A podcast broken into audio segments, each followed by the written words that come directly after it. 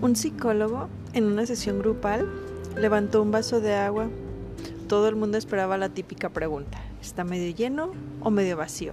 Sin embargo, preguntó, ¿cuánto pesa el vaso?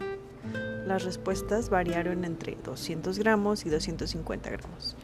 El psicólogo contestó que el peso absoluto no es importante, depende de cuánto tiempo lo sostengo.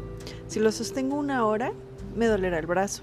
Si lo sostengo un día, mi brazo se entumecerá y paralizará.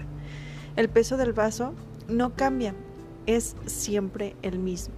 Pero cuando más tiempo lo sujeto, más pesado y más difícil de soportar se vuelve.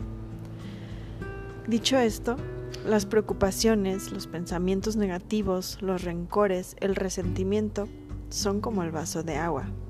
Si piensas en ellos un rato, no pasa nada. Si piensas en ellos todo el día, empiezan a doler y si piensas en ellos toda la semana, acabarás sintiéndote paralizado e incapaz de hacer nada.